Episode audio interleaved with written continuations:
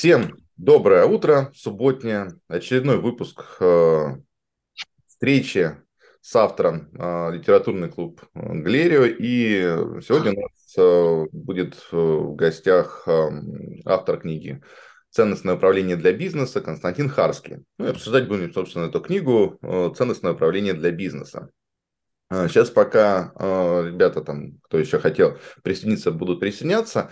А я предлагаю тем, кто э, у нас э, первый раз в на встрече познакомиться да, с участниками литературного клуба, представиться и сказать, кто чем занимается.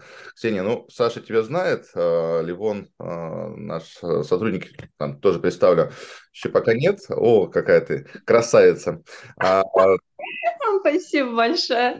Мы здесь общаемся друг с другом все на «ты» в литературном клубе, и после того, как закончится наша встреча, да, я публикую э, на Ютубе э, видеозапись. Расскажи, кто, ты, откуда и э, чем занимаешься?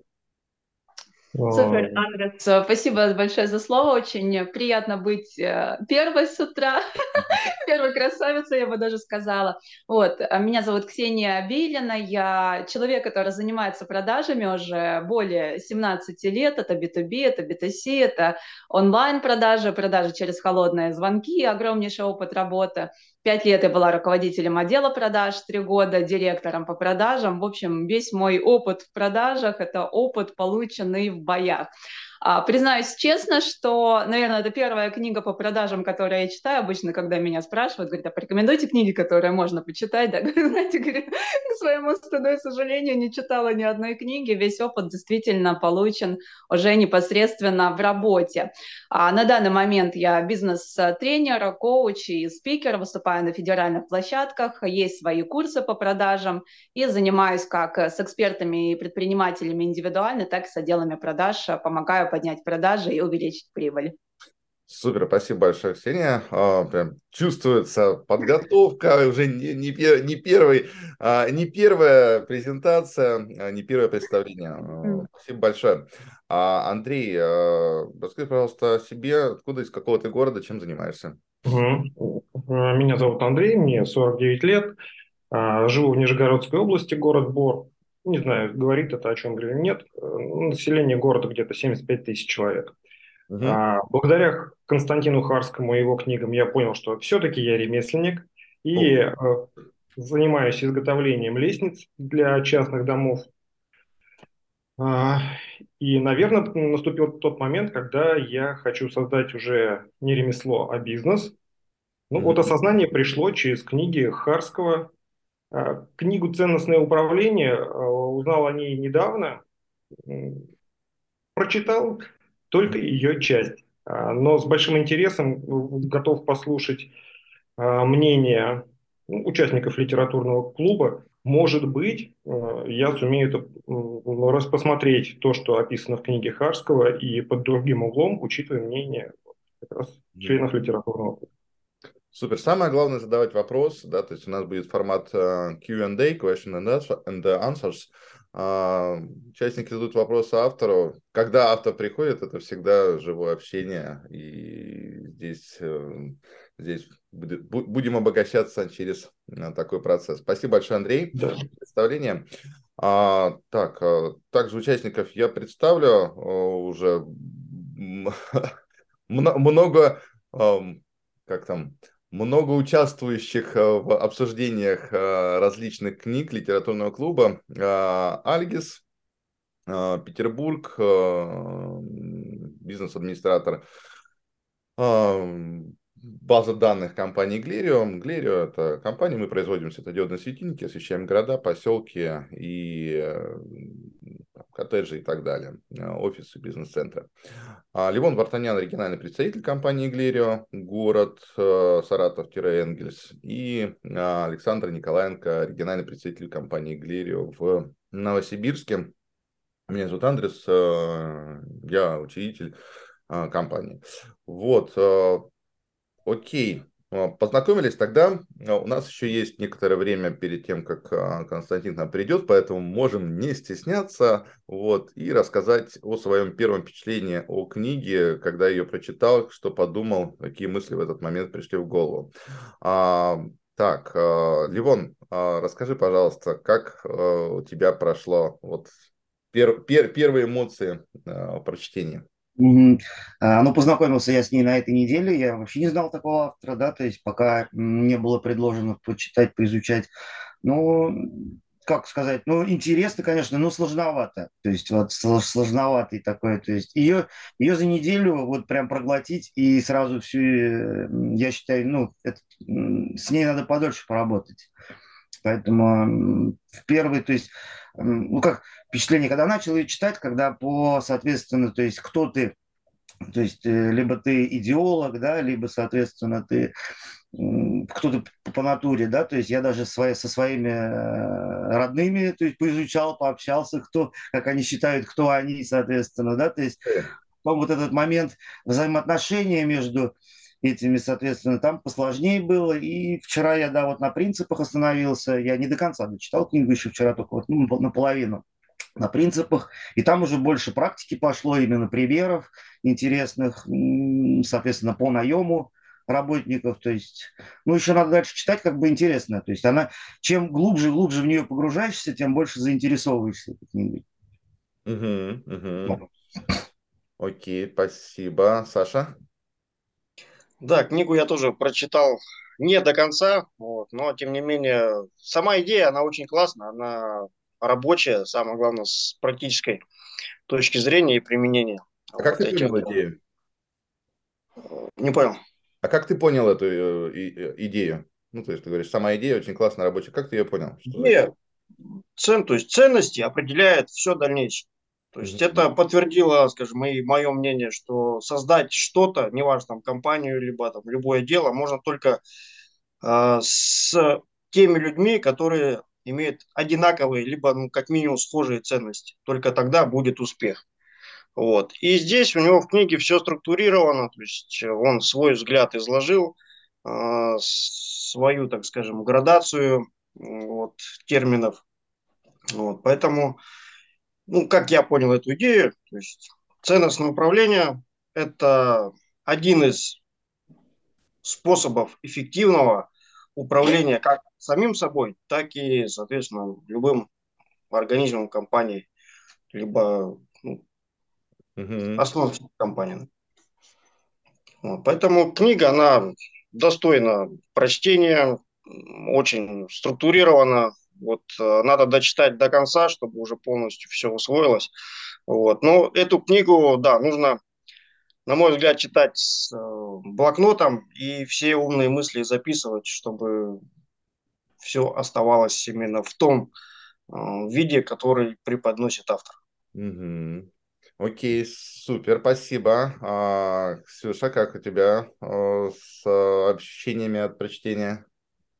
А, вообще, э, первое, что я хотела тебе сказать, это спасибо за выбор именно этой книги, потому что она оказалась а, очень в тему и очень интересной тем, а, чем я сейчас активно занимаюсь. Да, вот у нас с вами как-то был урок про ценности, мы разбирали, что ценности должны совпадать, и через ценности может выстраиваться модель взаимодействия. Вот, мне понравилось, что Константин рассматривает это как целый огромный инструмент управления бизнесом, и с точки зрения ценностей можно выстраивать различные структуры взаимодействия внутри коллектива, управления им, роста им, а, и так далее, да, вот, э, вот эта вот идея была очень классной для меня и такой масштабной, то есть в моем понимании это где-то занимало важное, но вот столько места, да, а я перевернула свой взгляд и увидела, что на это можно посмотреть с другой стороны, и есть еще куда расширить э, и куда вырасти в этом направлении. Угу, угу. Окей, хорошо, спасибо. А, сейчас, Андрей, тоже я спрошу тебя, а, но вот мне было очень интересно, очень важно э, услышать вот именно там первые 3-4 мнения, потому что я бы хотел, наверное, бахнуть э, капельку дегтя в нашу замечательную бочку меда. И, и первое, что сказать, то есть, да, я, я эту книгу э, читал на этой неделе, автор узнал тоже только вот сейчас, благодаря Ксении. Спасибо большое за всю организацию ей этого мероприятия сегодняшнего. Но для меня, когда я читал книгу, формат э, расшифровки семинара был настолько новым, настолько м, не похожим на что-либо другое, что поначалу я даже не понимал, м, что происходит. То есть, э, на мой взгляд, э, это м, некая случилась некая у меня в голове случилась некая подмена э, форматов, да, то есть э, я вроде читаю книгу, ну, как будто я смотрю сценарий, да, или как будто я смотрю транскрибацию какого-то семинара, ну, семинара, который там записали. И вот в этом э, мне было сложно, как сказал Ливон, да, то есть, ну, я, я не знаю, ты об этом говорил, либо о чем-то другом, я возьму твое слово сложно, да, и применю именно к тому, что э, формат э, тот, который был на страницах э, с тем, как э, я привык там читать книги или как я привык э, слушать эти книги там, в печатном виде, не совпадал. От этого было непросто, ну вот этим поделюсь с вами. Андрей, расскажи, пожалуйста, как... Да. Андрей, расскажи, пожалуйста, как ты познакомился с книгой, какое у тебя впечатление возникло от прочтения? А, ну, вообще к этой книге пришел через книгу Константина Харского «Большая перемена». Также я смотрел э, ну, канал Харского на Ютубе. Угу. Не все сразу понял э, в его канале, но книга «Большая перемена» направила, так скажем, на путь истинный. А, пока из той части книги «Ценностное управление», которую вот я прочитал, для меня ну, открытием, озарением стал его квадрат, квадрат ценностей, который мне помог их структурировать. Да? Это говорим про материальные, эмоциональные, идеологические и теологические ценности. Когда он уложил этот квадрат, нанес координатную сетку их пересечения, мне ну, явилось открытие, наверное, как я буду подбирать э, коллектив ну, предполагаемого предприятия. Ну, вернусь к тому, что я ремесленник да, да, да, и да, да. принял решение там, создавать бизнес. Угу. Вот это для меня настоящее открытие. Вот Слушай, на сегодняшний день. А вот ты говоришь, а, можешь поделиться, а как а, эта сетка координатная да, поможет тебе нанимать сотрудников? Как ты это видишь? А, для того, чтобы с человеком было комфортно работать и не приходилось тратить э, энергию на убеждения, ну, у нас должны совпасть общие ценности направления. Угу. А, исходя из ну, какого-то жизненного опыта, встречаясь с людьми, э, зачастую в течение ну, скольки, минуты, там, двух, трех контакт либо устанавливается, либо нет. Угу. Э, и я думаю, что я получил формальную установку, как мне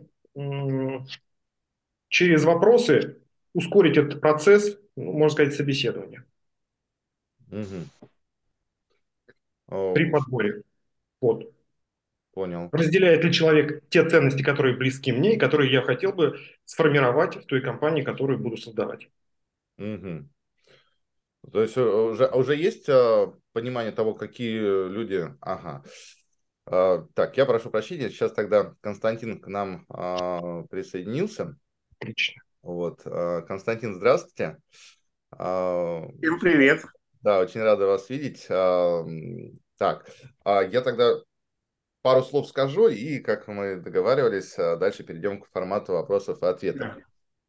А, у нас вот собралась а, такая уютная компания людей, которые прочитали книгу полностью, да, либо там максимально по возможности, сколько, получи, сколько успели, сколько получилось. Ценность направления для бизнеса. И вот мы уже познакомились. Андрей Ремесленник, Александр, Ливон у нас оригинальные представители компании Глерио, да, Ксению вы знаете. Mm-hmm. Аргис тоже участвует в работе компании. В целом будет такой формат вопросов-ответов. Э, да, и вы мастер сторителлинга. Андрес, а вы, кроме того, что библиотекарь, вы кто еще? А я учредитель компании Галерио. Производим светодиодное освещение, освещаем города, бизнес-центры, коттеджи, поселки и так далее. Угу. Несете свет нам. Хорошо? Да, да, да. Свет, а, свет а, в переносном и в фактическом смысле этого слова. Да. Ну, в отличие от солнца, берете деньги. Ну ладно, а, хорошо. Ну, никто, никто не совершенен. Так. Никто не совершенен. Но ну, я считаю, что это достоинство, а не... Они, они ну, хорошо, да. да. Все хорошо. Окей. Да, хорошо, давайте, да. Супер, Окей. тогда а, какие вопросы? Наверное, а, наверное, так, я вот а, задам, а потом а, задам первый вопрос, да, потом а, просто поднимайте руку, да, и буду передавать слово, чтобы можно было по очереди задавать. А, вопрос, не знаю, простой, непростой, сложный, несложный. А почему решили написать книгу «Ценностное управление для бизнеса»? Ну, как вы уже знаете, я э, не могу сказать, что я занимаюсь сторителлингом. Я, я им живу. Угу.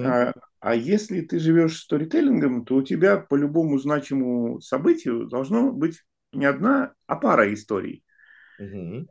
Одна такая, значит, чтобы со сцены, вторая чуть более честнее, ну, третья уж совсем честная, ну, чтобы просто помнить, как это было на самом деле. Э, вот э, с большой с, с ценностным управлением получилось так. Это, как я помню, почти правда. Я даже не помню, что там домыслил я. Но 2000 год у меня компания, люди, там, ну, до 24 человек, если я не ошибаюсь, у меня работало там в разное время, разное количество – и как бы я считал, что вопрос бизнеса, он как будто закрыт. Ну, тут что-то там катится куда-нибудь, и, и хорошо катится, и все. И я решил, что пришла пора прославиться.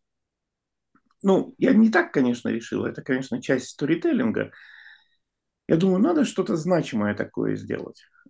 А три книги уже к этому времени было написано. Угу. Я решил выбрать тему, которую проработать и потом написать книгу. И э, была так, есть такая пирамида Дилца, там ценности почти на самом верху, там выше только э, предназначение, что ли, или сейчас не, не помню. Вот это было одним слагаемым. Вторым слагаемым, и это правда, я долгие годы тренировался на цыганках, чтобы потом выходить перед аудиторией и тренировать аудиторию, я ездил по Питеру и тренировался на цыганках. И я знал, что цыганки работают с, с, со здоровьем, с любовью и с деньгами. Я просто не знал, что это ценности. Я просто знал, что это они обращаются к твоему здоровью, к твоим деньгам. И, значит, э, и все это, и вот это поиск, э, какой, над какой темой поработать, и я помню, что я лежал на диване в гостиной и читал книгу, которую считаю, что ее должны запретить. Книга называется ее надо изъять из библиотек и запретить. Вот у меня пускай останется, а из других библиотек обязательно надо изъять. Книга называлась и называется «Деструктивные психотехники».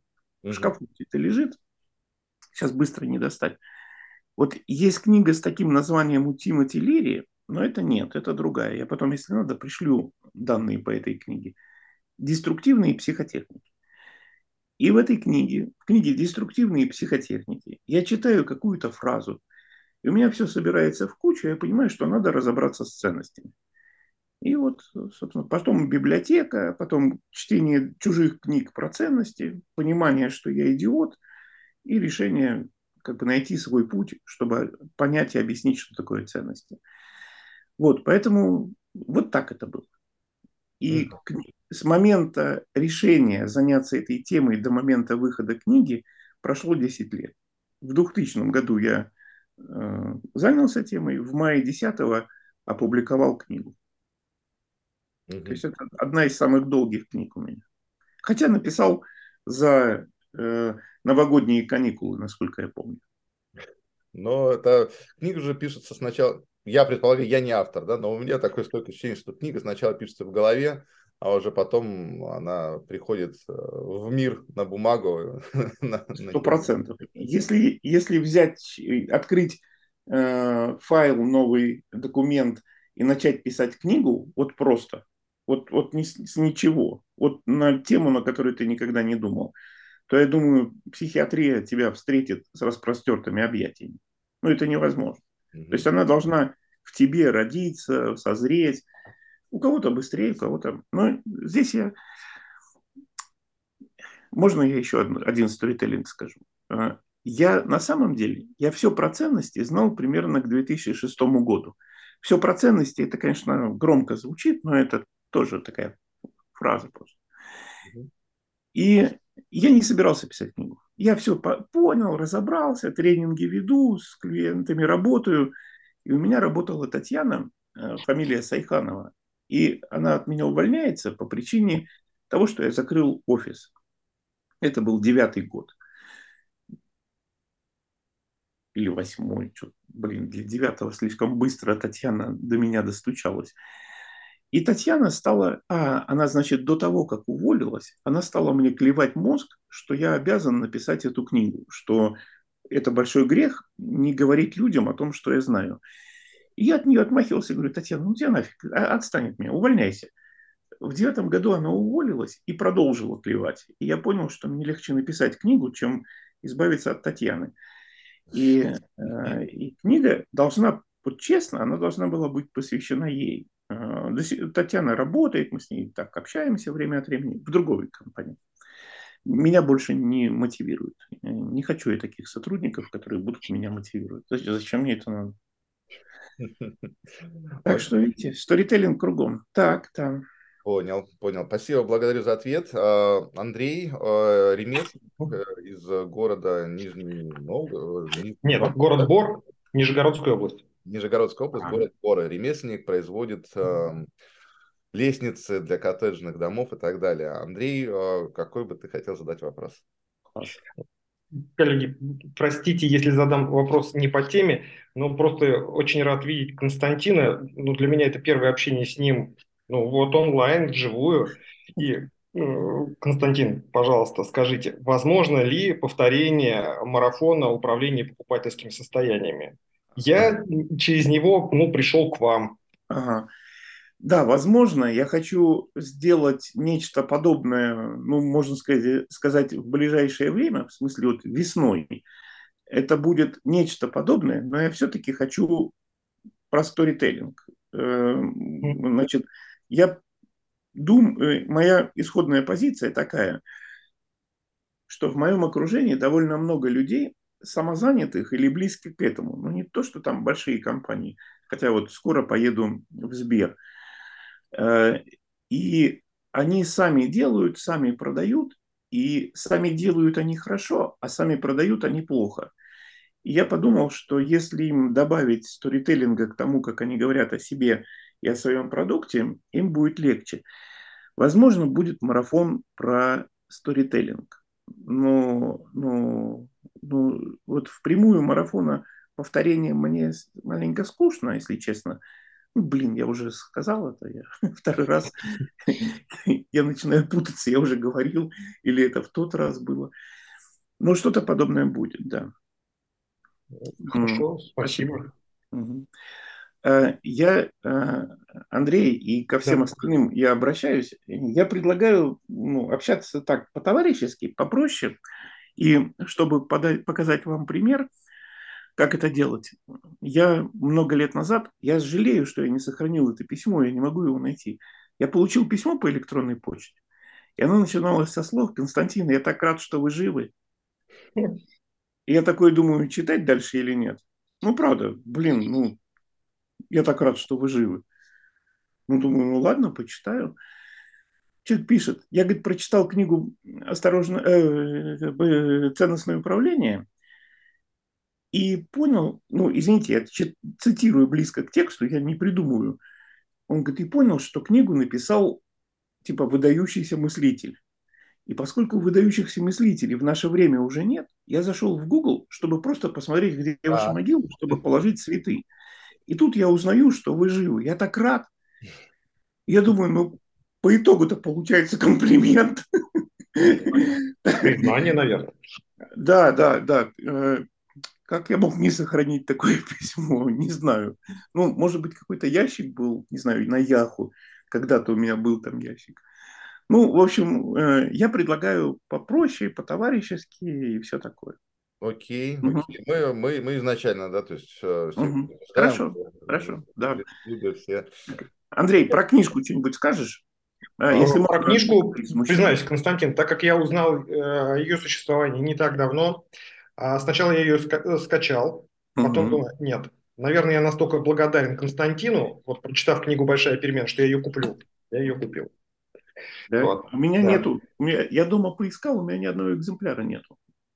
Ну, я Нет, заказал, все. конечно, новый тираж, но вот в момент... вот. А, и а, пока э, я проштудировал те страницы, которые до второй функции,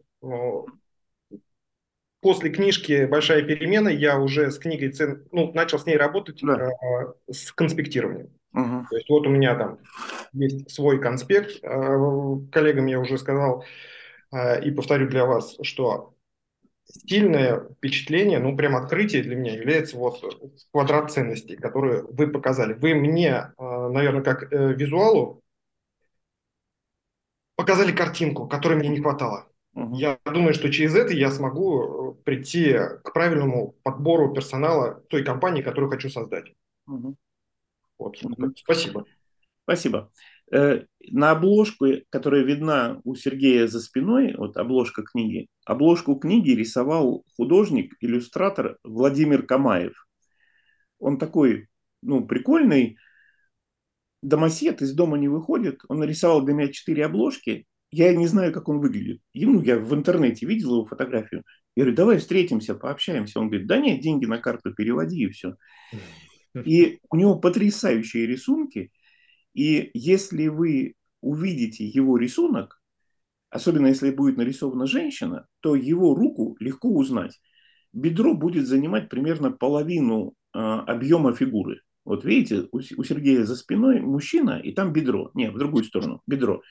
Вот у него, он, у него фетиш такое бедро рисовать огромное. Мне очень нравится, как он иллюстрирует, но он отказался делать иллюстрацию к моей последней книге, там, по каким-то своим причинам, не знаю. Да, да, э, первые, первая функция ценности, вот этот фонарик, который высвечивает часть мира. Он, зараза, блин, остальную часть мира не высвечивает. Вот у меня к нему какая претензия. Да, хорошо. Иллюстрации похожи на этих э, колобков э, или вот это как там... Э, Следствие или колобки. Да, да, да. А, ну, наверное.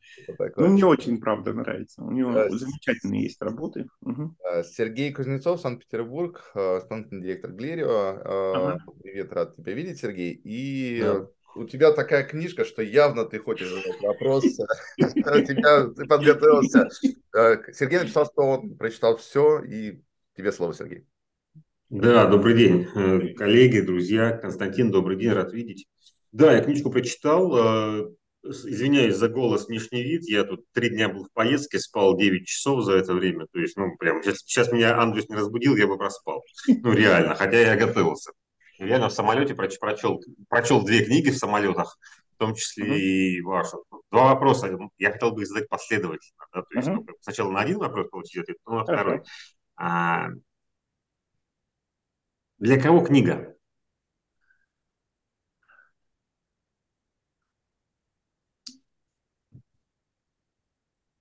Блин, этот сторителлинг мне так мешает. А, а я по-другому все равно не смогу ответить. Была выставка в Сколково, а, и мы, и моя компания там выставлялась. И вот все, выставка закончилась, садимся в мою машину, там оборудование с выставки – я за рулем сижу, и две мои помощницы сзади. И едем, там темно, фонари такие мелькают. И моя помощница, у нее такое, ее зовут Юля, у нее такое бледное лицо, она уставшая, и такое ну, буквально белое лицо, и вот такие фонари. И, и все это так драматично. И она такая, Константин, вот таким голосом. Я в зеркало на нее смотрю и понимаю, что она решилась задать прям самый главный вопрос. Я, да, скажите честно. Я пугаюсь ее вида. Говорю, хорошо, Юль, скажу честно. Вы для кого написали большую перемену? Я говорю, Юль, для Бога, для своего Бога я его развлекаю так. А то, что вы эту книжку читаете, ну, это частный случай. Э, в некотором смысле я все книжки так пишу. Я все книжки пишу по такому, по такому, по такой внутренней логике, что какие-то силы дали мне возможность что-то разглядеть в этом мире. Ну, вот как-то понять вот этот фрагмент мира. И я считаю своей обязанностью это дальше рассказать. То есть вот я что-то понял, я обязан дальше рассказать. Поэтому в некотором смысле книга написана для Бога. А, если попроще говорить и уже не настолько честно, то книга написана для людей, которые заморочились. Вот они есть очень много людей, которые не заморочились, они счастливые в основном. Они живут такие, хоп, там солнце встало, у них утро началось. Потом хоп, солнце куда-то делось, утро кончилось. И они вообще не беспокоятся, у них все понятно в жизни, у них нет вопросов, они наперед все знают. И эта книжка, конечно, им будет ну, ну, неинтересно, наверное. А вот если человек заморочился какими-то вопросами, то тогда, наверное, для него. Я сначала думал, вот когда я хотел ее позиционировать, я сначала думал, что для предпринимателей, но потом я понял, что она, она шире. И больше того, ну, вот знаете вы или нет, извините, это тоже такая просто фраза, а, книга писалась, я думал на эту тему 10 лет. Книга написалась, ладно, за э, новогодние каникулы. Там дальше и редактирование было, и прочее, прочее. И когда она была готова в мае 2010 года, я думал, как с ней поступить. я думал, как с ней поступить, отправить ее Игорю Ману, с которым мы знакомы, может, издательство «Миф» возьмет ее в тираж. Я думал, думал, думал, и опубликовал бесплатно в интернете, своими руками. Книгу, которую, вот над которой столько работал, я в электронном виде опубликовал в интернете. И она много лет э, была бесплатной, в электронном виде, понятно, по моему личному решению. У меня с сайта ее скачали 50 тысяч раз. Я не знаю, сколько раз ее прочитали, но я знаю, сколько раз ее скачали. И э, там, по итогу я такого гонорара бы не получил, как я получил количество клиентов. Но я хотел, чтобы книга была максимально широко известна. То есть у меня в моих бредовых мечтах э, было представление, что почему бы не сделать для старшеклассников э, ну, мини-курс, э, там, не знаю, в девятом-десятом классе, э, когда десятилетка была, ну, в предпоследнем и последнем классе, почему бы не сделать курс, чтобы подростки, юноши, девушки разобрались со своими ценностями. Поэтому получается, что книга как будто для всех. Хотя с точки зрения маркетинга это, конечно, ну, не просто не, неправильно, а это э, непрофессионально.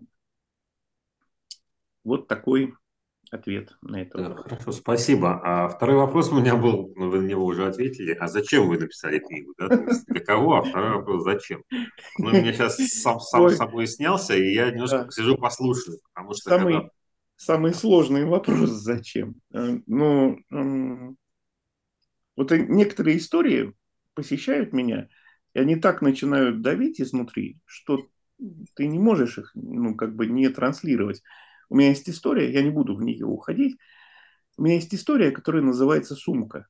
А, ну, вот Ксения, возможно, ее уже раз 50 слышала. Ну, я не удивлюсь, если раз 50. Это, худож... это история, из которой может быть художественное произведение. Фильм или книга. Эта история так давит внутри, что я на каждом завтраке пытаюсь ее рассказать. Особенно если есть новое лицо, то я обращаюсь к этому человеку, говорю, слышал от меня сценарий сумки? Человек говорит, нет. Я говорю, слушай. А все остальные вроде как обречены еще раз послушать.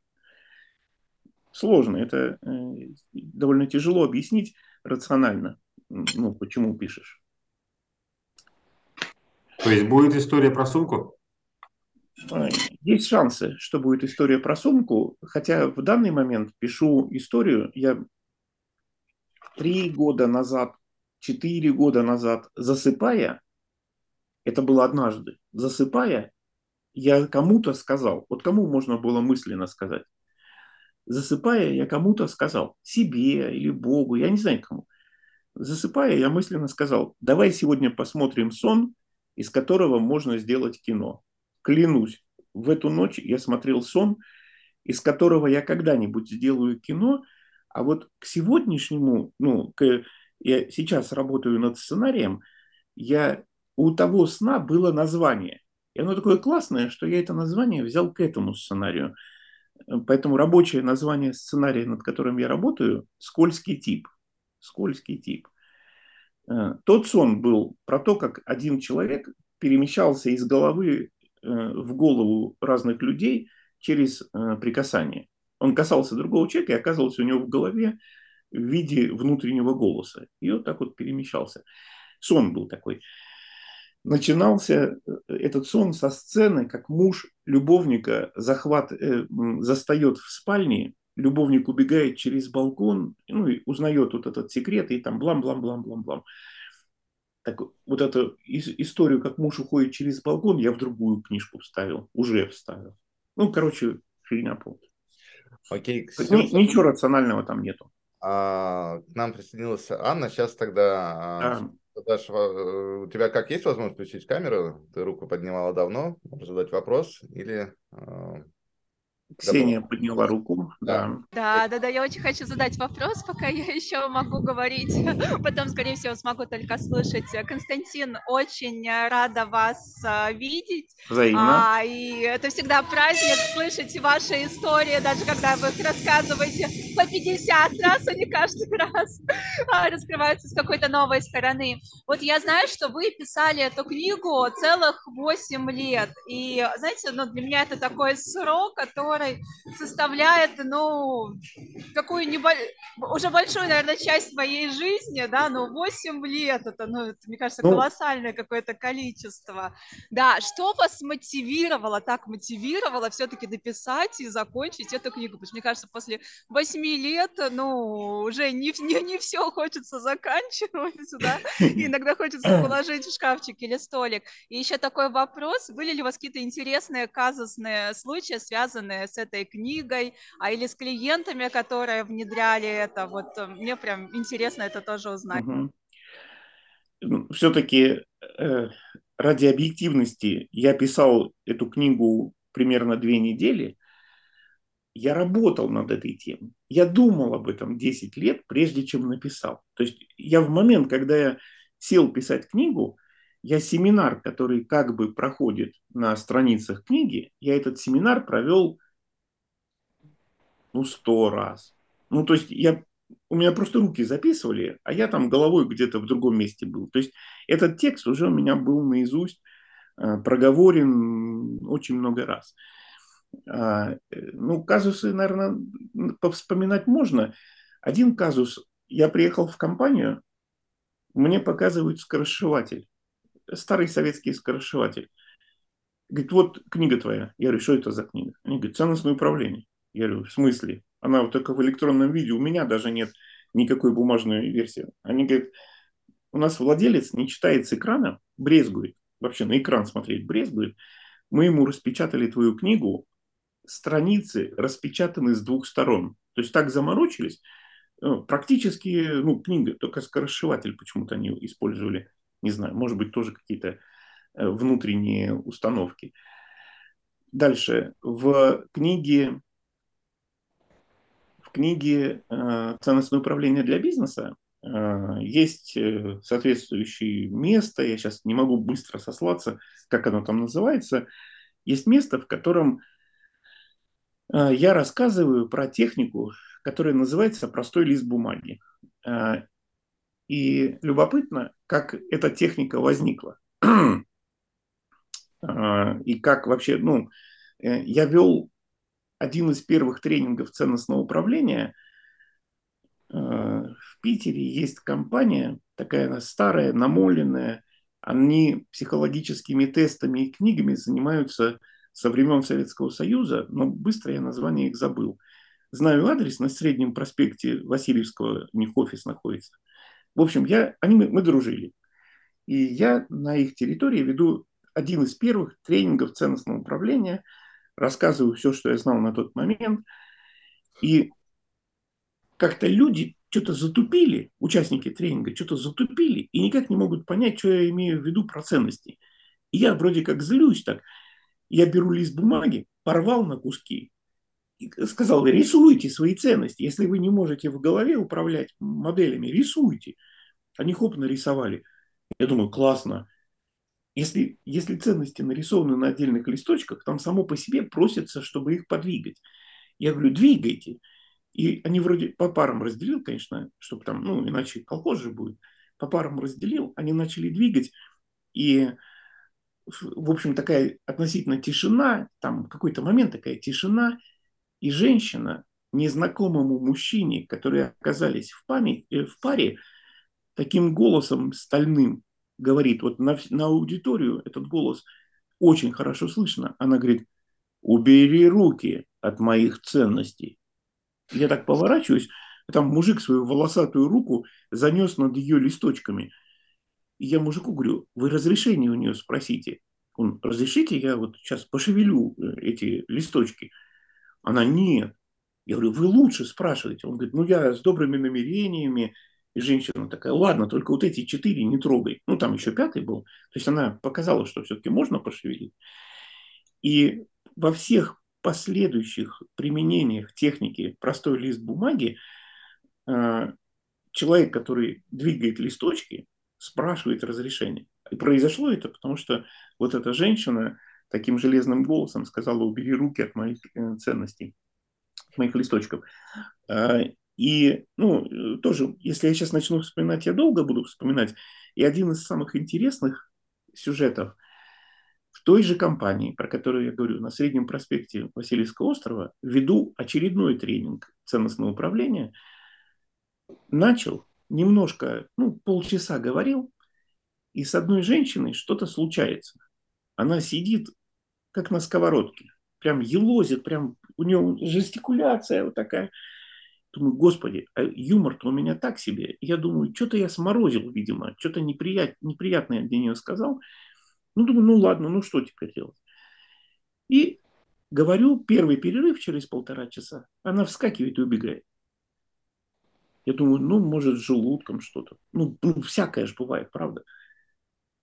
Думаю, если вернется, хорошо. Если не вернется, значит, одну участницу потерял. Мне могут там как-то попенять организаторы, что я что-то пошлость какую-то сказал или какую-то грубость. Пять минут она идет с телефоном на вытянутой руке, подходит, говорит, здесь мой директор, он хочет с вами поговорить. Я беру трубку, он говорит, вот то, что ты там делаешь, ты с моими можешь сделать? Я говорю, ну могу. Он говорит, сколько тебе нужно времени, чтобы они все поняли и согласовали ценности?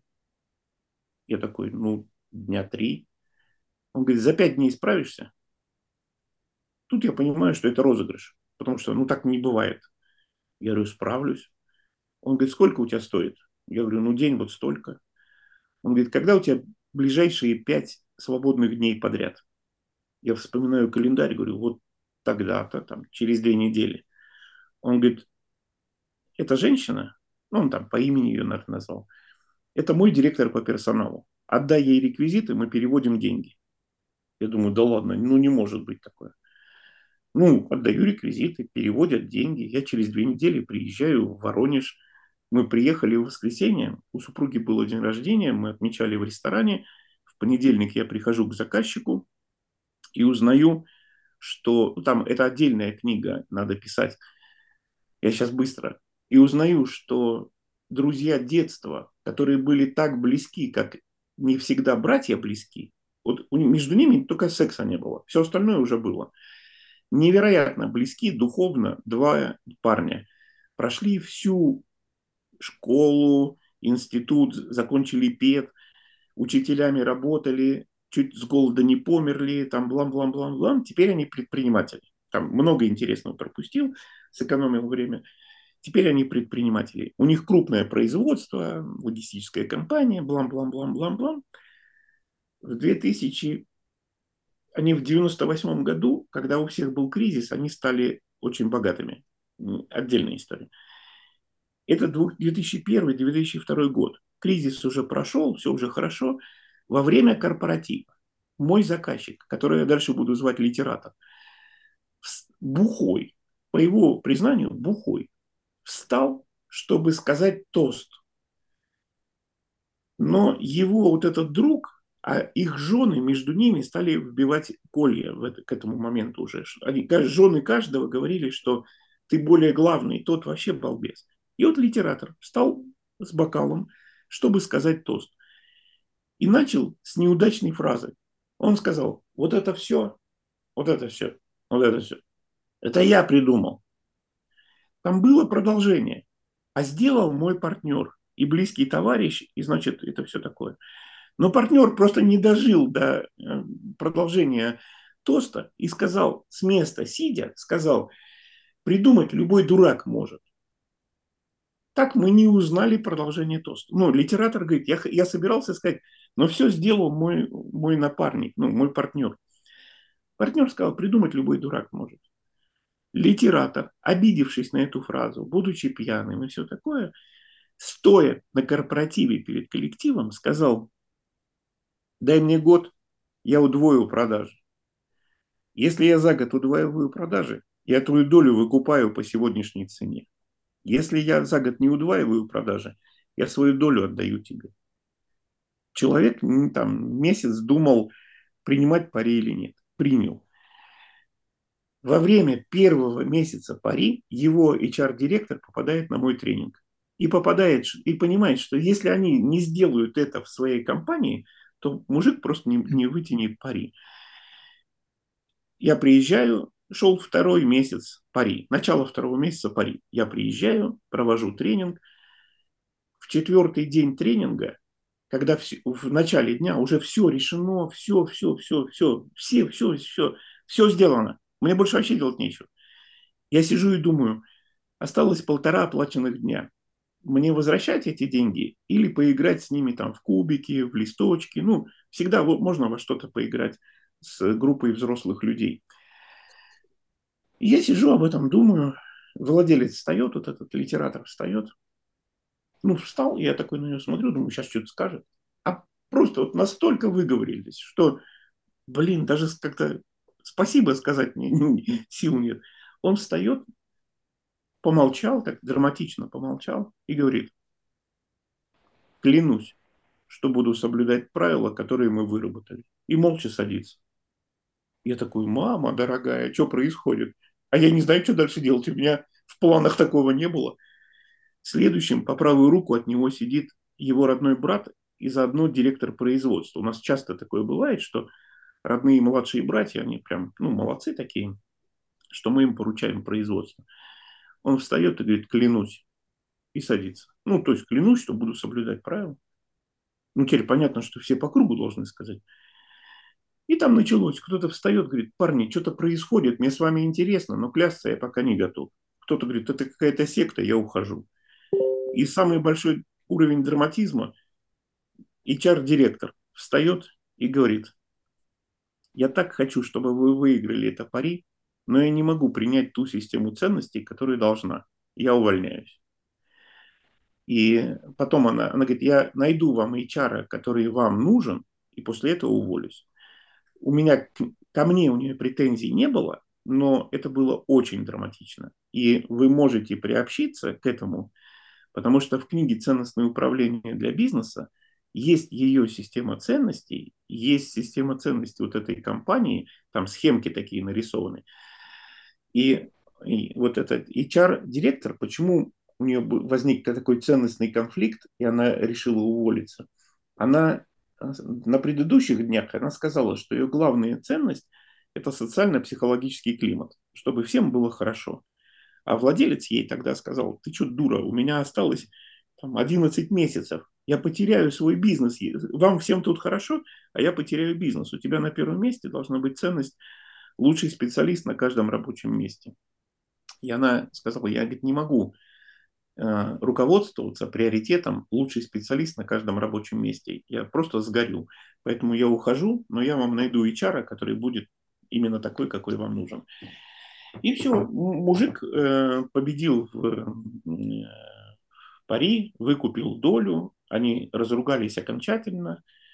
и через 2-3 года этот литератор ушел из оперативного бизнеса, уехал куда-то за границу, ну и на момент последней информации об этом просто получал деньги от своего бизнеса. То есть перегорел. В этом пари он спекся. Вот такая Интересно. драматическая история. Интересно. Спасибо, Константин, да, что поделились. Анна к нам присоединилась. Анна, а, приветствую. Можешь включить, пожалуйста, камеру. Рассказать, Аня, привет. Как тебя зовут? А, мы здесь все на «ты». Рассказать, как тебя зовут, откуда, чем занимаешься? Меня зовут Анна Коровина. Я профессионально занимаюсь счастливым будущим. А, счастливое будущее – это, понятно, конечно, дети. И как э, счастливые дети – это счастливые родители – взаимосвязанные вещи, совершенно не, невозможные друг без друга. Я директор, альтернативный директор альтернативной школы в Москве. И эм, знакома с Константином Харским с момента задумки только альтернативной школы. И, в принципе, отчасти его... Мы, мы друзья большие. Да.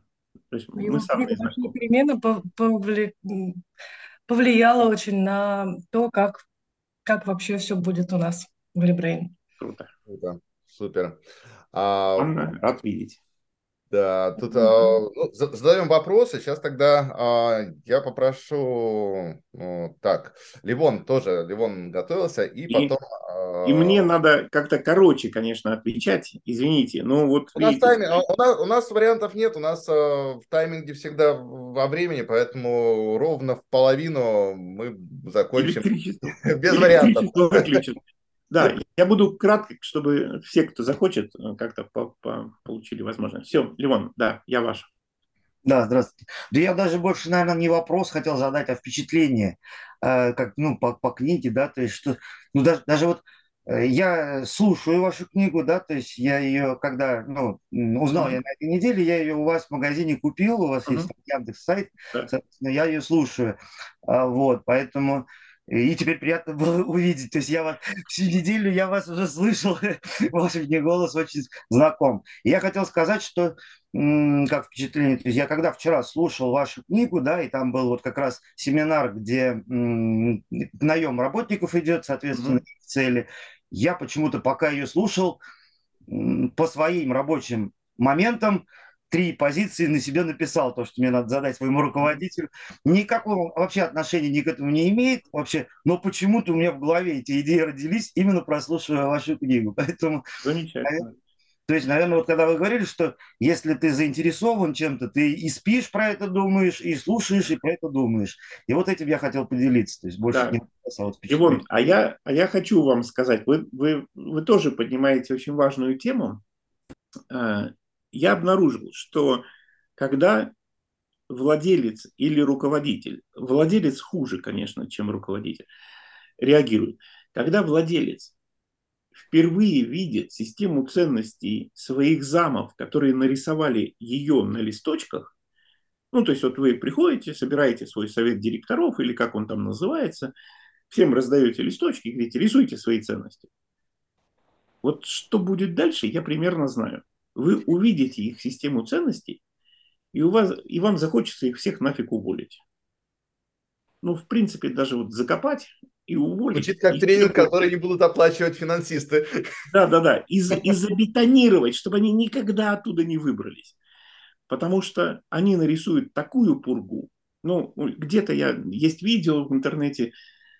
Я взял на работу э, продавцом, я коротко, парня, его звали Дмитрий. Он три, три месяца работает, продаж вообще нету. Я приезжаю в Москву, а он там в тапочках ходит, у него там фотография любимой на столе. То есть он освоился, ему хорошо зарплату получать, ему проценты даже не нужны. Я говорю, Дим, я тебя увольняю. Говорю, продаж нету. Он говорит, ну да, испытательный срок, продаж нету. Ну, согласен. Я говорю, Дим, я тебе, то, что я тебя уволю, это уже решено.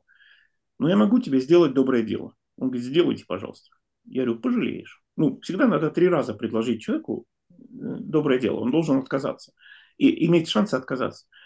Я говорю, пожалеешь. Он говорит, все равно сделайте. Я говорю, плакать будешь. Он говорит, все равно сделайте. Я ему даю листки бумаги, говорю, ты продавец, рисуй свои ценности. Он на первом нарисовал дом, на втором корону, на третьем стрелку, направленную вверх, на четвертом э, книгу и на пятом пьедестал. То есть его надо увольнять. Там что про продажи? Я говорю, дом это что такое? Он говорит, я хочу свой дом в Москве. А корона? Я хочу быть лидером. А, а стрелка? Я хочу развиваться. А книга? Я хочу писать книги, как вы. А пьедестал? Я хочу быть первым. Что там про продажи? То есть он, блин, в каком-то... Я говорю, Дим, тебе сколько лет? Он говорит, там, ну, 25. Я беру листок с нарисованным домом, говорю, предрекаю, когда-нибудь тебе будет 45, и ты будешь по-прежнему хотеть дом. Хотеть дом – это ценность, которая очень легко достигается. Ты такой сидишь, в носу ковыряешь и хочешь дом. Ну, как бы ты все, ты достиг. Я говорю, ты сегодня чего сделал, чтобы этот дом стал ближе для тебя? А, а альтернатива такая, если продавец на первом листочке рисует человека, двух людей, где один другого связывает. Например, например, не обязательно, это я сейчас фантазирую. Я бы спросила, что это такое? Он говорит, я хочу управлять другими людьми. Все, не надо мне больше ничего рисовать. Если у тебя на первом месте желание управлять другими людьми, из тебя получится путный продавец. Вопрос только, ты будешь дурь продавать или добро. Вот и все. А что там управлять, что здесь? Поэтому, когда, если вы решите, чтобы ваши сотрудники нарисовали листочки, знайте, что вы сначала разочаруетесь. Ну так и ваши листочки не идеальны. И вы должны с сотрудниками общаться, говорить и, и искать, какой же приоритет должен быть на первом месте. Там заморачиваться сильно не надо. Два-три приоритета для большинства должностей более чем достаточно. Но они все решают. Вот я там, блин, как я с временем обхожусь. Там э, в одной компании, зная, что очень часто владельцы увольняют замов, когда видят систему ценностей замов, э, неохота произносить э, компании, так сказать, под запись, в цели. Генеральный директор увидела э, систему ценностей замов, двоих уволила. Из совета директоров уволила. Я не помню, за что досталось HR, я помню, за что досталось корпоративному юристу. Она говорит, Костя, он на первом месте поставил соблюдение закона. Я говорю, так он юрист. Она говорит, Костя, я, я соблюдать закон могу и без юриста. Мне юрист нужен, который покажет, где пройти между лазейку. А этот говорит, я поняла, он всю жизнь меня заставлял соблюдать закон. Так он и продолжит. Я найду другого с другой ценностью на, наверху. И в одной компании я для тренировки взял водителя, который меня привез э, вот, к месту проведения тренинга. И он показал свои приоритеты. И у него на первом месте э, вовремя подать машину, вовремя доехать до точки э, назначения, улыбающийся э, пассажир и экономное расходование транс... Э, топлива. Я говорю, а где безопасность? Он говорит, ну это предполагается. Не-не-не, не предполагается. Нет у тебя безопасности.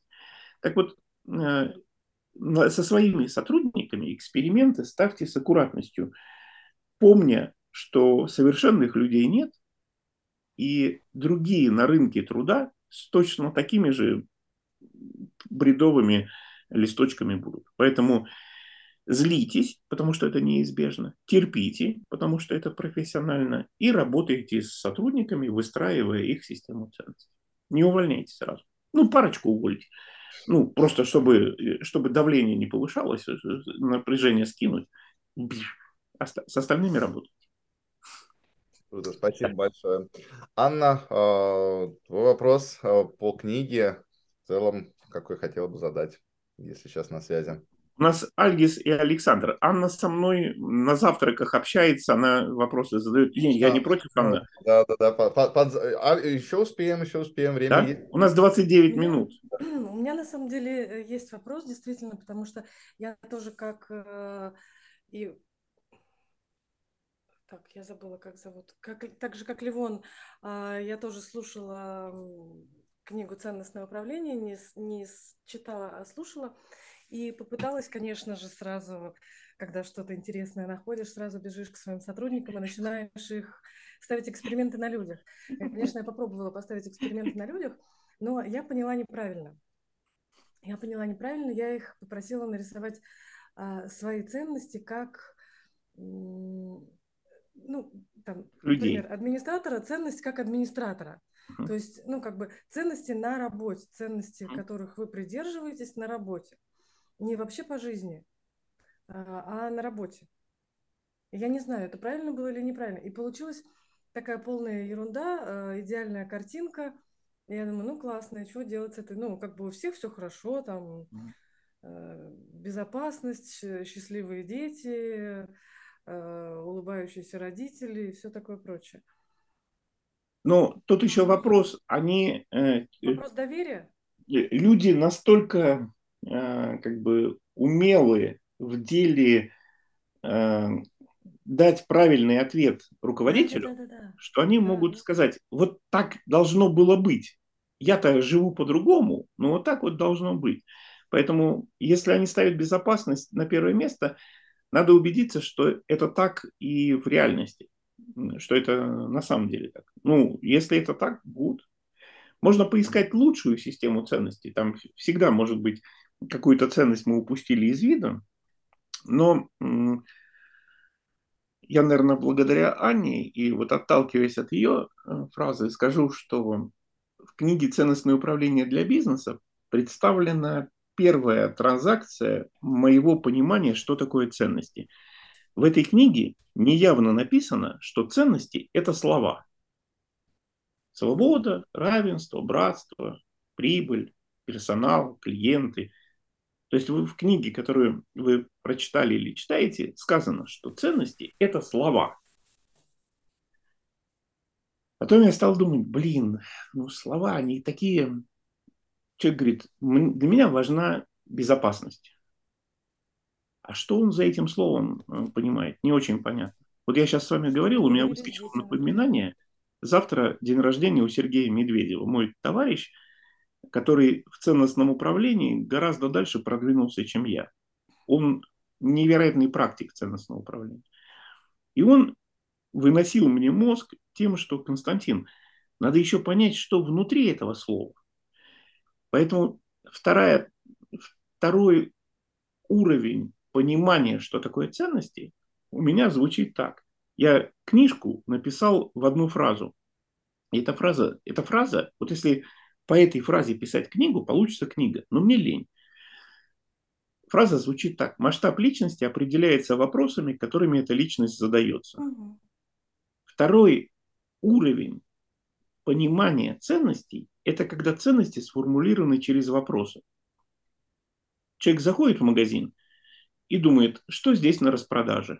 Вот он задается вопросом, что сегодня в распродаже, и этот вопрос говорит о его системе ценностей. Э, Э, и третий, наконец, э, уровень понимания ценностей, он представлен в книге «Большая перемена», которая теперь называется «Осторожно, двери открываются». И этот уровень ценностей называется «Правило», которым мы следуем. И, собственно, о чем книга «Большая перемена»? О том, что жизнь – это игра, игра идет по правилам, и выигрывает тот, кто знает больше правил, больше и более важные правила. Поэтому ценности, которые мы рисуем на листочках, они, это очень ограниченное представление, это очень ограниченный интерфейс к настоящей системе ценностей. Представьте, что есть, не знаю, самолет.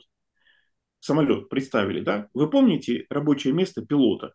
Там да. эти переключатели, там эти, да? Вот метафорически листочек с нарисованной ценностью, это как будто на рабочем месте пилота осталось две лампочки. Зеленая и красная. Зеленая, все нормально, мы летим. Красная, мы больше не летим. И все остальные приборы просто ну, аккумулированы в эти две лампочки. Лампочки есть? Есть. Они нам говорят, летит самолет или не летит. Говорят. Но многообразие мира уже утрачено.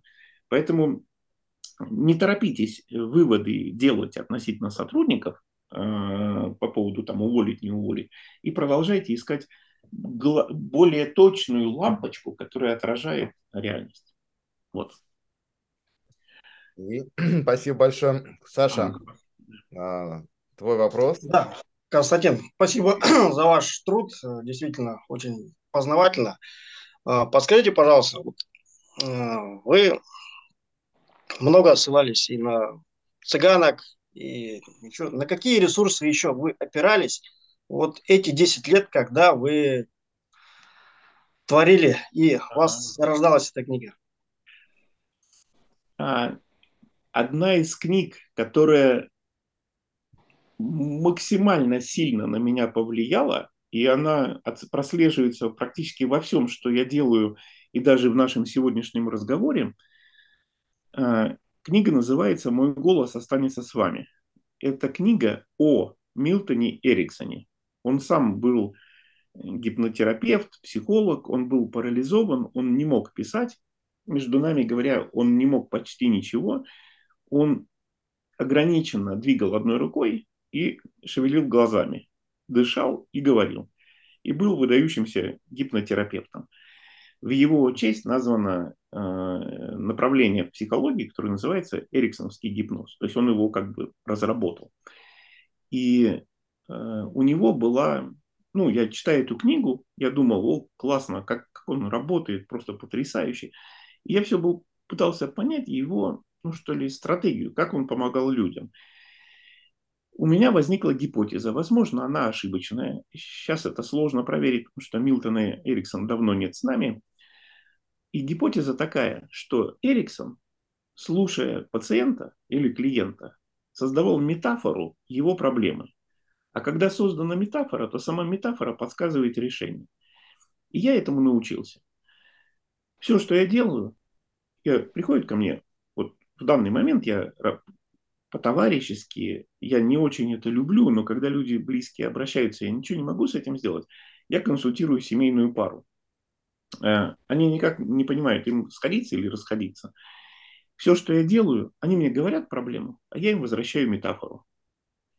Э, муж рассказывает про себя, а я жене говорю, ты понимаешь, он, когда тебя соблазнял в юности, он открыл тебе дверь кладовки и показал, как много там интересного. И ты соблазнилась э, на брак с этим мужчиной. Он потом дверь кладовки закрыл на ключ, дал тебе ключи и сказал «открывай». И вот ты 20 лет подбираешь ключ к этой кладовке, помня, что там что-то интересное. И она такая, блин, точно. А мужу я рассказываю метафору жены. Я говорю, понимаешь, у нее на кухонном столе разложено вот эти картинки из, из частей собираются, как? Пазлы. Пазлы. И 8 пазлов не лежит. Картинка была бы собрана, но 8 последних пазлов не лежит. Потому что их может положить только мужская рука. И она хочет, чтобы ты это сделал. А ты не хочешь, потому что если пазл будет собран, что будет дальше? Ты не знаешь. Возможно, она смахнет, позовет следующего мужчину и будет для следующего мужчины и собирать след... И они такие, блин, и что с этим делать? Вот я у Милтона Эриксона научился. Когда ты слышишь от клиента проблему, ты создаешь метафору. Эта метафора, если она хороша, она внутри себя имеет решение. А, что с этим можно сделать? И книга «Ценностное управление» и все остальные, на мой взгляд, если они хороши, то только по одной причине.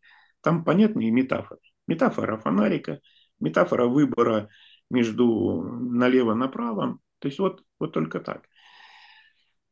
Поэтому э, каких-то таких трудов я специальных не делал, анализа литературы не делал. Я, конечно, я много читаю, и все это переваривается в башке. И вот в этот текст выливается, и кто-то где-то находит какие-то отсылки ну, к чьим-то работам, включая там мне про каких-то философов говорили, что это вот такая философия, я даже название не знаю.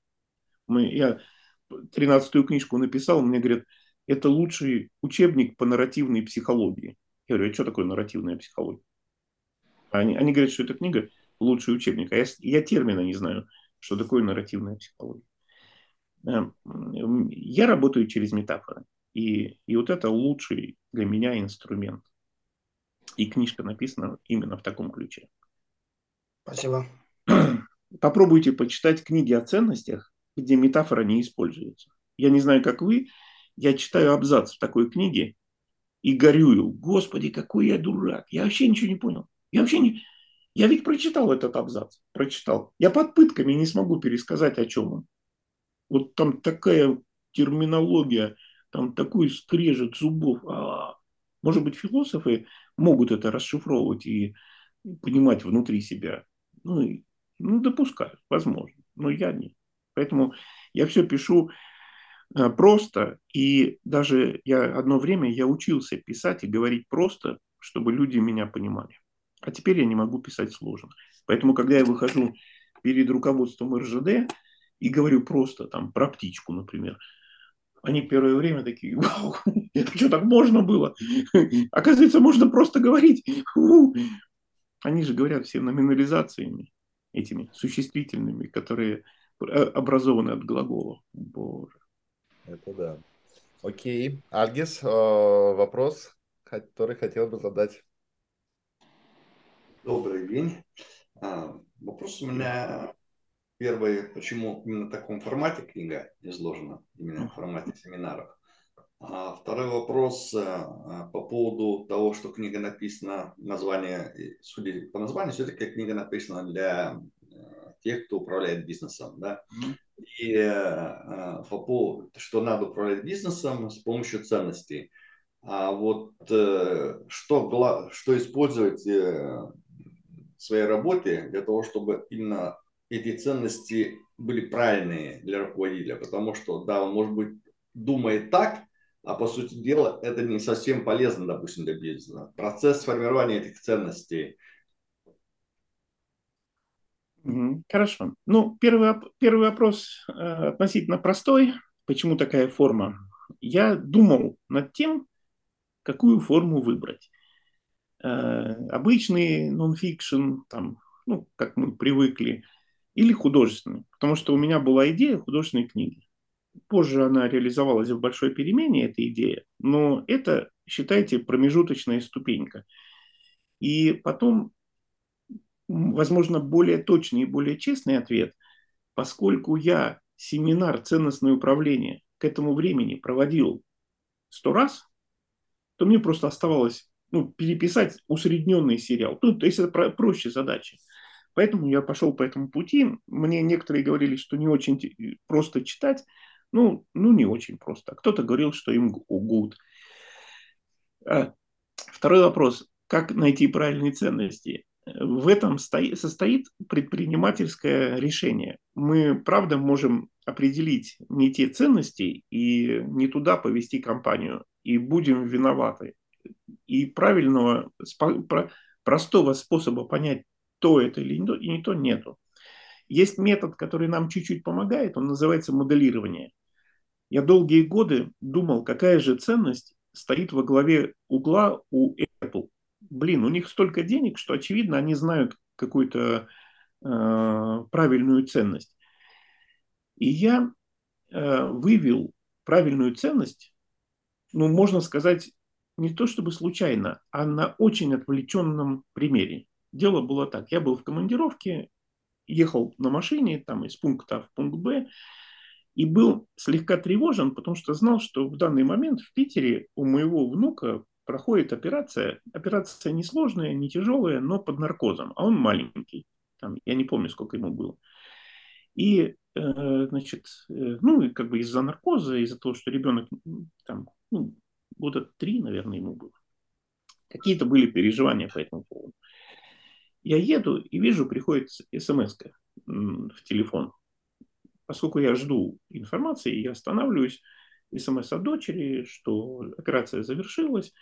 Вот посмотри, как Димон выходит из, из анестезии. И фотография, где сидит трехлетний Димон, у него в руках iPad, и он там что-то фигачит на этом iPad. И, э, и я тогда как-то подсобрал, что iPad настолько доступен и интуитивен, что им могут пользоваться, ну, блин, без, без, специального обучения. И я пришел к выводу, что доминирующей ценностью Apple может быть простота. А потом через некоторое время увидел книгу на полках. Так нельзя делать. Ну, я своих клиентов, я, я уговариваю не говорить свои настоящие ценности публично потому что мы упрощаем жизнь конкурентам. Здесь же главная ценность э, Apple была вынесена на обложку. Вы можете прочитать эту книгу, также обсудить, все хорошо с ней, только там читать больше нечего. Ты читаешь обложку, и все понятно. Ну, ты можешь еще 400 страниц об этом почитать, но все уже понятно на обложке. Книга называется «Безумно просто». Книга про Apple, как Apple стал тем, кем они стали. Вот моделирование состоит в следующем.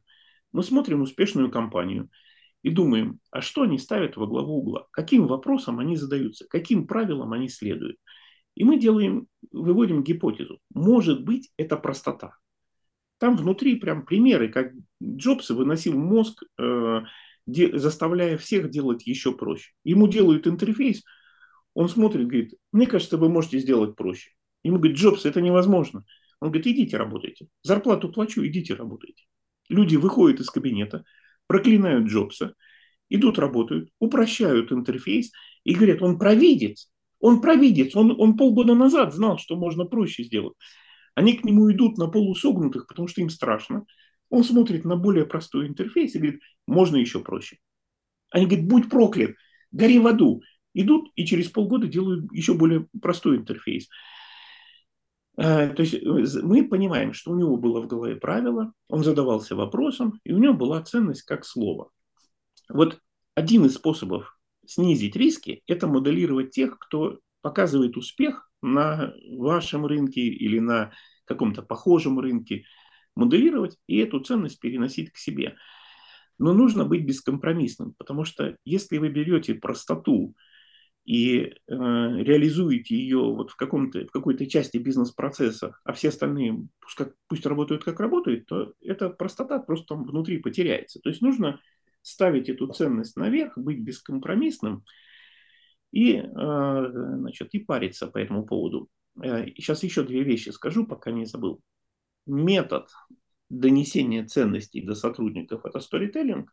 Никаких инструкций, даже, даже не пишите инструкции, потому что это совершенно бесполезно. Люди читают инструкции и тут же забывают. Если вы им рассказываете сторителлинг о том, что для нас важна э, простота и хороший сторителлинг, а потом еще другой, а и потом еще другой, до них наконец доходит, что вы имеете в виду под простотой. То есть они слово-то должны понять, что вы туда закладываете. Какой смысл? А хотел сказать следующее. В книге «Ценностное управление для бизнеса» я не помню, есть ли определение, что такое ценностное управление. Я вот честно не помню, я давно не перечитывал, я не помню. Но я вам скажу, у нас, э, ну, как бы текста, текста не будет, но будет аудиозапись, где вы э, это услышите. Я сначала скажу формальное определение, свое, это мое определение, а потом я его расшифрую бытовым языком. Ценностное управление – это установление субъектом управления, таких правил, норм и традиций, руководствуясь которыми объект управления достигает цели управления. Э, ценностное управление – это установление субъектом управления таких правил, норм и традиций, руководствуясь которыми объект управления достигает цели управления. Бытовым языком.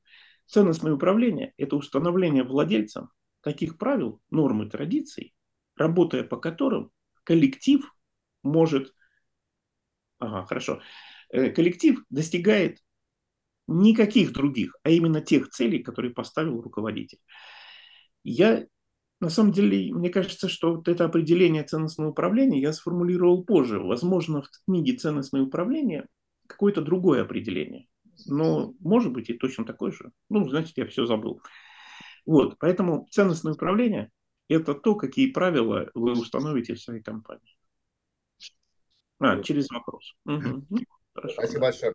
А, и еще один еще вопрос, у нас еще есть время, еще вопрос будет у Сергея Кузнецова. Но почему у Сергея? Потому что вот вы как раз сказали про книжку, про обложку, про художника.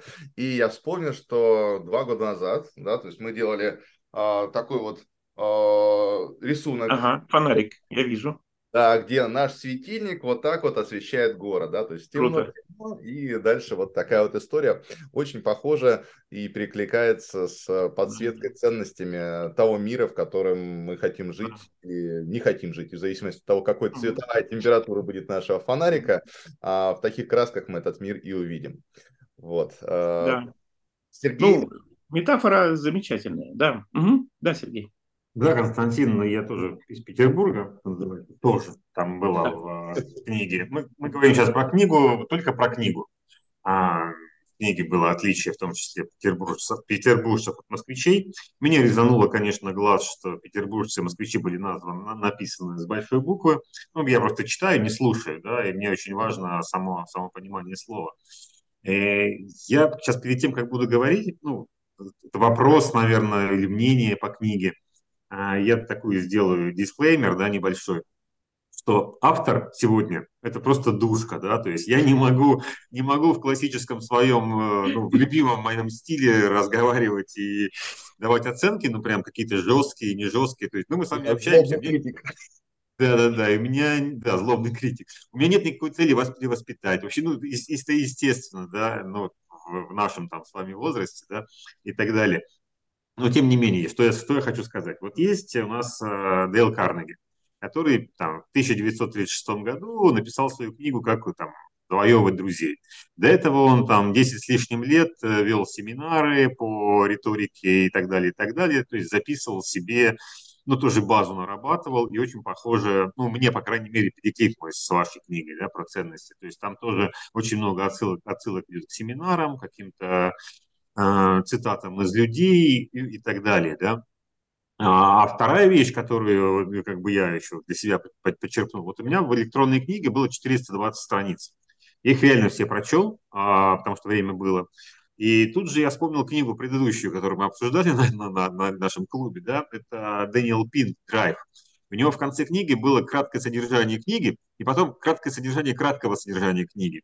И прям э, еще и даже рецензия, шаблон рецензии для того, чтобы вы могли в Твиттер прямо кинуть рецензию. То есть ну, куча всего. А я скажу так, мне ваша книга не понравилась и не зашла вообще. То есть я считаю, что она не для бизнеса, но вы своими ответами сегодня, да, повторюсь, что вы такой душка, да, что я, вы меня обезоруживаете, да, то есть книга вообще не американская, она не, вот для меня вообще абсолютно бесполезна. Она, ну, как бы, она не нужна мне совершенно. Да, не случайно я задал вопрос, для кого эта книга. Возможно, она для тех, кто хочет на эту тему порассуждать, поразмысливать, построить себе в голове какой-то, не знаю, цель бизнеса или еще что-то. В моем мире так не бывает, так не работает. Не, не бывает такого, что я сегодня сделал себе цель, а потом сделал бизнес. У меня все каждый день меняется меняется настолько сильно, что и даже цели могут меняться. И я здесь больше а, к айтишникам да, апеллирую, которые работают по, по системе там скрам, да, спринтами работают. У них в понедельник есть задача, в четверг они понимают, работает она или нет. Если она работает, идем дальше. Вот примерно в таком ключе. Но тем не менее, я вам благодарен за книгу. Для меня это полная фигня, но я вам вам большие лучи счастья, как бы шлю благодарности. Вообще Если... без проблем. Ну, да, вот такая история у меня. Я, я и в мыслях не держал, э, чтобы книга там кому-то нравилась или или чтобы она там, ну, как какой-то сделала переворот. У меня нет такого э, в целях. А, а, то, что она не американская, это ну, хорошо, что не американская. Это, это как раз это, э, это комплимент. У нас э, половину встреч, там же нонфикшн это американские книги, ну, а. ну, зачастую, да, и половину а. встреч а, уже такой мем. Это чисто американская книга. Одну а. фразу рассосали до уровня всей книги, как бы да, разными да. вариантами. Да, пожалуйста, у меня, у меня есть такая книга, которая бы, может быть, понравилась Сергею. Она состоит из одного слова. Я не могу найти издательство, которое издаст эту книгу. Там на каждой странице этой книги одно единственное слово. Меняются только номера страниц. Ни шрифт, ничего не меняется. Одно единственное слово. Больше того, это слово уже на обложке. Не знаю, поверит мне Сергей или нет, но процентов 40 семей не распались бы, если бы читали эту книгу. Много. А, мы бы, э, очень много, мы бы сэкономили на производстве успокоительных ну, я не знаю, там очень много носорогов, если из рога носорога это все делается, там, или еще что-то. И эта книга называлась бы «Забей». Точно. В книге, ценностное, в книге «Ценностное управление» сказано, что есть э, такая стратегия из мухи сделать слона.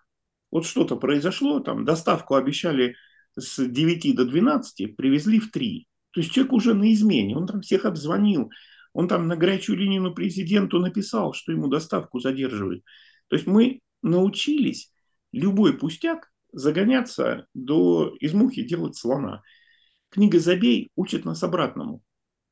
Все что угодно. Мы, нас это беспокоит. Мы постепенно хоп-хоп-хоп, и больше это не беспокоит. Э, я живу в доме, в этом доме, э, в Питере, с 88 года. Здесь все время кто-то звонит, э, сверлит. Что-то там все строят, двигают. Блин, господи, когда вы закончите это? И, не, не исключен такой вариант. Я вот сижу, что-то пишу, жена заходит, говорит, ну целый день сверлит. Я говорю, кто? Она говорит, ну он наверху. Я говорю, а, да, сверлит. Она говорит, а ты что, до этого не слышал? Я говорю, не, не слышал. Она говорит, а как можно не слышать? Я говорю, ну я просто вот сделал это пустяком и не слышу. Остаток дня она будет ходить по квартире и возмущаться тем, что я это сделал пустяком. Сергей, а это, между нами говоря, ценностное управление. Все что угодно ты можешь сделать важным, можешь сделать пустяком, без проблем. Я не против. Все, я, я, больше того, я тебе очень благодарен за искренность. Спасибо. Welcome. Ксения, я, Ксения, руку подняла. Я только об одном надеюсь, что ты не собираешься меня защищать от Сергея. Говори, две минуты. Подожди, подожди, звук включи. Да, а, нет, абсолютно нет. Я хотела сказать, что а, у меня при прочтении книги тоже возникла какая-то нестыковка с, со, своим, со своей внутренней базой знаний. А, но, скажем так, а, я для себя когда-то приняла такую позицию, относиться ко всему, вот есть две роли, да, мастер и ученик. И вот когда я нахожусь в роли мастера, все время, да нет, да это не так, да что за фигню говорит человек, да это должно быть по-другому. Вот, а потом а, я включаю роль ученика и говорю, окей, а чему я здесь могу научиться?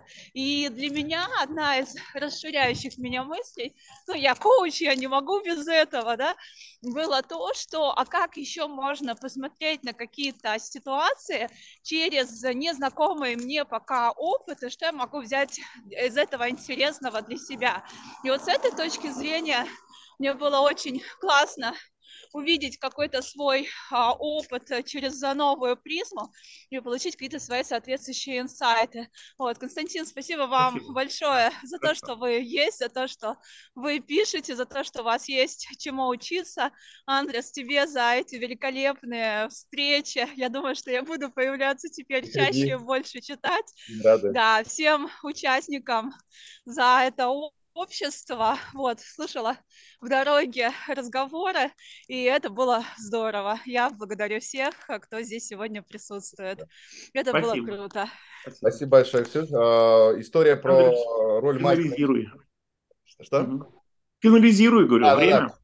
История про мастера ученика э, очень здорово. А, Константин, на самом деле э, большая, огромная, безумная благодарность за то, что вы э, выделили время на эту встречу, за то, что вы пообщались с читателями о вашей книге. Мнения могут быть разные, мнения могут быть абсолютно... Конечно. Да, то есть это, это, это, это нормально. Единственное, что, единственное, что мы здесь все как минимум, да, то есть что нас объединяет, я думаю, да, вот наша ценность как э, литературного клуба, то, что мы любим учиться, мы любим развиваться, и мы хотим э, это делать через, как минимум, через литературу. Вот. Э, пару слов э, от вас хотел бы услышать, как э, для вас прошла эта встреча, э, насколько э, там было интересно, неинтересно, что вы хотели нам пожелать или сказать мне интересно, я на все подобные встречи при любой возможности соглашаюсь, потому что у меня внутри есть такое, такая установка, что никогда не известно, как отзовется твое слово. И любая встреча может привести к очень долгосрочным, интересным последствиям. Поэтому при любой возможности я, конечно, встречаюсь, разговариваю, э, считаю, что это честь и э, что там, ну, наперед я не знаю, но чья-то фраза завтра может привести вот к этой мысли, эта мысль может привести еще куда-то, и это прям то, ради чего я прихожу. Поэтому я благодарен, мне интересно, э, там, можно ли сделать эти встречи как-то более практичными, чтобы вы, там, ну, например, не вы, а какая-то другая, может, аудитория, сказала бы, вот у меня вот такая система ценностей, куда приведет меня, мою компанию эта система ценностей. То есть можно ли из этого было сделать такой следующий шаг и какой-то мини-тренинг или мини-практика, ну, например, да. Но мне кажется, что мы и сейчас неплохо поговорили. А у меня в некотором смысле чувство вины, потому что я знаю, что я из-за сторителлинга я могу время расходовать вот, вот как-то вот... вот Мы почти так. идеально уложились в тайминг. Здесь все супер. Ну, да, я 30 лет э, провожу занятия и, и, умею укладываться в тайминг. Ну, мне, мне понравилось. Так что будете читать следующие книги Харского, зовите, э, поговорим про них. Спасибо огромное. Спасибо. Да. Большая благодарность вам. Да, и вам спасибо. До свидания. Всем. Да, спасибо. Всем хороших выходных. Пока-пока. Mm-hmm. На связи. До свидания. Пока. Спасибо.